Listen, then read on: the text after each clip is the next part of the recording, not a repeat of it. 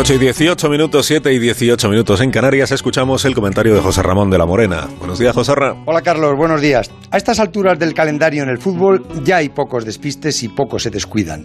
Porque no lo hizo anoche el Manchester United en Granada, que salió sintiéndose superior al Granada, porque lo es, tiene un presupuesto 12 veces mayor, y aunque el Granada se lo puso duro y se cerró bien y defendió muy ordenadamente, esa diferencia de calidad en los jugadores resolutivos como Rashford marcó la diferencia. Aunque en la segunda parte el Granada fue mejor y mereció cuanto menos el empate. Sin embargo, encajó un segundo gol en un penalti absurdo que le deja la eliminatoria casi imposible.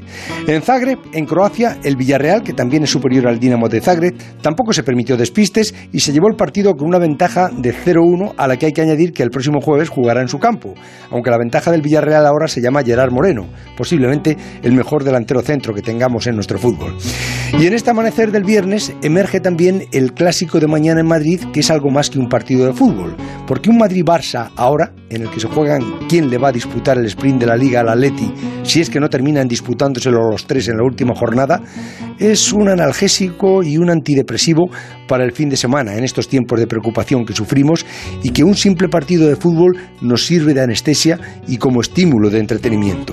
Es por eso que el fútbol tiene la importancia que se le da. Comentario de José Ra, llegamos a las 8 y 20 minutos, son las 7 y 20 minutos ahora mismo en las Islas Canarias. Está usted escuchando la sintonía de Onda Cero.